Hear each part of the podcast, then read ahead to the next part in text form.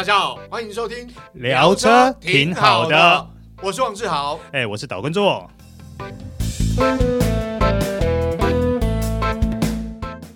Hello，各位听众朋友，大家好，欢迎收听聊车挺好的，哎，我是岛叔岛根座，我是 Michael 汪廷二，来代班，来代班，哎，是的，是的，哎哎，今天呢，我们要来聊一台，嗯，它比较特别一点，它是我们一般的房车跟旅行车，但是它长高了，对，这就是所谓的高底盘旅行车。哎，是，哎，那 Michael，那我想跟你聊一聊，就是说，对于这种高底盘旅行车，或者是这种高底盘的掀背车，是你的看法是如何？其实我最早啦接触这这一类型的这种车款哦，是在我刚入行的时候，是 Volvo 的 V 六十 Cross Country 啊，哇，这非常久远了。但是这台车非常具有代表性，对，那个大概是大概两千年出头推出的车款了，嗯，但是事实上，Volvo 更早以前，在大概在一九九七九八的时候，嗯，就先用这个 V 七十 Cross Country，嗯，就先用 V 七十来做了 Cross Country 这样子的车款，所以基本上我们印象中的始祖应该是 Volvo 喽，啊，其实不是哦，更早以前，在大概九五年呐，九五年其实 Subaru 就已经。推出了，它是用它的 Lexi 旅行车变成 Outback，对，变 Outback 叫 Lexi Outback，现在就只讲 Outback 了而已。嗯，但是之前呢是叫 Lexi Outback。嗯，对，最早以前是哦不不敢说它的始祖了，我没有继续考究了。嗯，但是九五年的时候就有这样的车型。那后来啊，奥迪也做了这个车子，是奥迪是用它的 A 六 Avant 做了那个 A 六 Allroad Quattro，对对这一款车子。那这些车子在当初 SUV 还没有那么盛行的时候，呃，是一个话题，嗯，是一个话题。好，那我们铺陈了这么长呢，最主要是我们今天到底要介绍什么车呢？是的，它是福特的 Ford Focus Active Wagon，也就是它是用这个 Focus Wagon，Focus 的旅行车。拉高底盘所呈现出来的一个比较跨界式的高底盘旅行车，是它的产品定位就跟我们刚刚讲的这几款车一样，对，然后它的用途呢也很接近，对。对，唯一差别是这款车它没有四驱啊，它没有四驱了，是、呃、对，因为刚刚我们提到 Allroad 是。它是有四驱的，对，但是你现在很多的国产的 SUV。有没有四驱？也没有，也没有，也是前驱而已。是的，但是因为有比较高的底盘呢，让你这个、嗯、在这个轻度越野的穿越能力啊，会比较好一点。是，但是我必须坦白说了，它这一个高一点点的底盘其实是有作用的哦。当然有，因为它的底盘高度距离地面是一百六十三 millimeter，就十六点三公分嘛，对，比我们一般的轿车、旅行车再稍微高一点。对，所以它如果说你要爬攀爬这个小石头啊，嗯，或者是一些山坡啊，或者是人行道，呃，这个是不应该 哦，坏坏，就就是有一些你可能会需要稍微高一点的这种状态，爬高一点的状态的时候，其实这一百六十三 millimeter 是够用的，是很好用的。对，但是呢，呃，大家不要认为说它这个一百六十三，呃，离地高一百六十三公分，它就万能了，没有哦，你千万不要去跑那一种。呃，路路面起伏太大的石头啦，或者是坡啦，因为它的进去角跟离去角，还有穿越角都不是那么的大，当然不是那么大了，但是它只是比一般的房车要更好。哎，是的，对，而且它没有四轮驱动，嗯，也不要去随便的挖沙哈。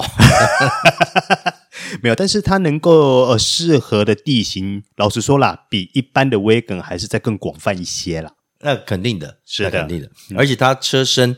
因为是这个 active 车型哦，嗯，也就是它有一点的这么越野修旅这样子的风格，所以它的车身的套件啊，外观的套件都会有这种防刮的材质。哦，是啊，所以它大概哪些地方有一些跟 wagon 原始车型不一样的地方呢？基本上就前后保杆啦，它的下缘处都是做这种防刮材质的设计，是。还有它的侧裙，嗯，以及它的轮拱，嗯，wagon 是没有这个轮拱的护板，但它就是有轮拱护板的。然后再加上车子挑高，其实你就是晃眼一看呢，它还蛮有修旅车的架势，多了一点休闲味了。对，多了休闲味。嗯，所以透过这些防刮材质的话，呃，其实大家可能呃，今天你去露营地啦，一些小弹跳石头等等，也会比较安心，比较不会刮伤。是啊，真的有点刮伤的时候，心不会那么痛。没有，最起码它是塑料嘛。是了，是了，是了。而且这种塑料你稍微小刮到，哎，可能你在洗车的时候。哎，稍微处理一下还过得去，比烤漆这个心痛程度要低一些。对对对对对对。好，那除了外观以外，内装大致上呢，它有什么样的配备？它其实这一次有两种车型了，就是 Ford Focus Active Wagon X，就是它的入门车型，是、嗯、以及 Vignale 它的顶级车型，就两种，就两种。那它的内装配备呢？那当然 X 入门车型会比较简单一些。嗯，那如果我们今天讲，我我试驾其实是 Vignale 车型，就是顶级车款了。对，它的内装设计基本上是。走向这个 Focus Wagon，就是基本款 Wagon 的 Vignale 车型这样子的设计。嗯，包含它有这个 Sancisco 永续环保皮革做的这个全车的，包含座椅啊，以及呃车门饰板等等这样子的包覆设计，是也看起来它质感不错。虽然它人造皮啦，嗯，哎，它质感不错。那另外就是它的呃中控荧幕，它的仪表板呢，都是它仪表板是十二寸，十二点三寸。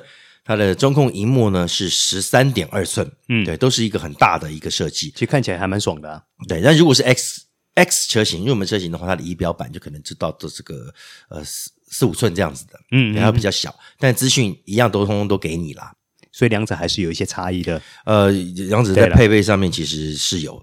那我跟大家报告一下哈，就是说它大致上的配备有哪一些呢？第一个，刚刚 Michael 有提到的十三点二寸的 LED 荧幕跟十二点三寸的仪表。那还有 BNO 的音响，是的，对，还有 QY 无线充电板，嗯，对，那包含了，呃，车头呢，它配置的一个呃 Matrix LED 的矩阵式智能动态的头灯，高阶的 LED 头灯，是的，嗯，可以光型变化。所以其实这些配备的话，你在 Focus Wagon 的 Vignale 上面，你其实都看得到啦，对，都看得到。是，另外你要包含什么无 CarPlay，嗯。Apple CarPlay、Android Auto 怎么等等的，它是用有无线连接，是对无线连接，那也是蛮厉害的。嗯，好，那其实我们这一集有一个非常大的重点，就是说它把底盘拉高了，但是它开起来的感觉跟原先的 Wagon 有没有差很多？其实两款车的个性差蛮多的哇，光拉高尤其是在操控上面了，光拉高底盘就差这么多，就差那么多，因为整体的设定都不一样了。哎、嗯，那我们先讲哈，它的动力好了，嗯，它的动力当然就是用这 EcoBoost 一八零，也就是一点五升三缸涡轮引擎。哦，这颗引擎大家都很熟悉了，对，它的马力有一百八十二匹。扭力有二十四点五公斤米，嗯，其实要要拖这个不算大的车来说，它的车重也不重了，嗯，算游刃有余啦。对，是游刃有余，又加上它是这个八速的自排变速箱，啊、没有手、嗯、没有手排功能啦。哦，它没有副拨片吗？功能对，不管是 Vignale 或是 X 车型都没有手排的功能，所以，嗯、但当然也无妨啦，不是每一个人都想要就是人车一体之类的，对，当然有是最好啦。哈，嗯。那拖动这个车子游刃有余，它的冲劲啊等等的都还不错，而且它也给你这个五种的驾驶模式哦。对，在这个部分的话，其实 Focus、Vignale 跟 STI 都有啊，但是 Active 多了一个，就是在非铺装路面或者是在这种沙地、雪地的模式啊，它多了那两种，因应它的需求，对。嗯，对，这这个也是不错的。我们在之前在 Focus Active 就是先被车拉高的这个版本上面，我们已经看到了这样的设定。哎，是。那如果是用这个运动模式，哎，其实它开起来也蛮冲的。简单来说，它在动力上面啦，基本上不会让你太失望。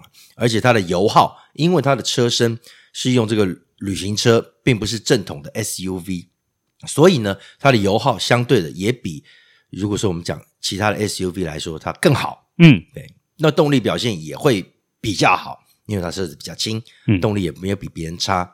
加上它又是用八速自排，自排变速箱跟 CVT 的这个传输的直效的感觉，跟它的直效的性能都会比较好一点。嗯，好，那我们来聊一个最重要的部分，就是它的操控啦。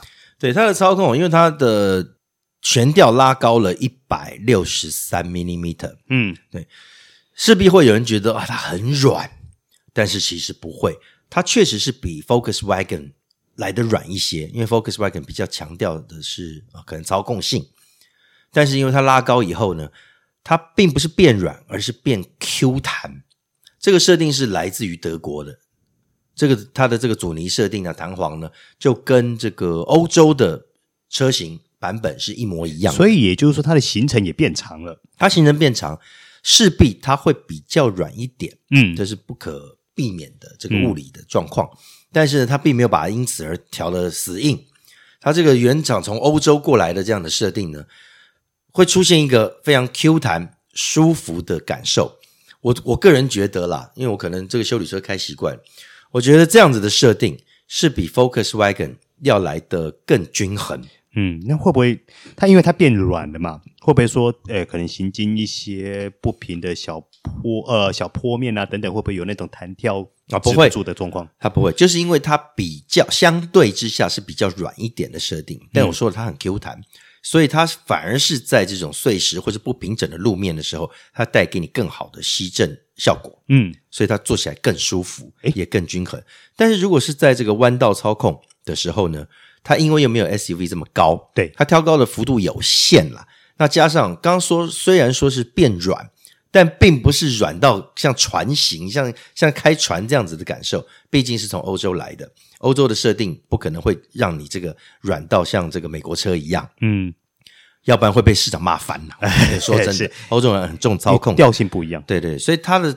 在这个山路上面的弯道，它的支撑力其实是足够的哦，是，所以不会觉得路感糊掉了啊，不会，完全完全不会哦，嗯，完全不会。那加上它的轮圈轮胎的配置，并不是这种 SUV 的比较高扁平比，就是肥肥厚厚的胎了，嗯，它的轮胎的设定基本上还是走房车的设定设计啊，哦，还是走房车的。所以其实听起来的话，它反而如果说你是比较重视舒适性的人，这台车或许它会是一个更理想的选择喽。如果你是希望这个后座的乘客啊，家里面的人坐得舒舒服服的，嗯，但是你又有有保有一些操控性的话，Act 就是 Focus Active Wagon 的设定会比 Focus Wagon 嗯。要来得好。哎、嗯，对，那在节目最后之前，哎，Michael 问你一个问题哈，因为现在它有 Focus Wagon，又有呃 Focus Active Wagon，哦，对。一个没拉高底盘，一个拉高底盘的，是啊，两台你选哪台？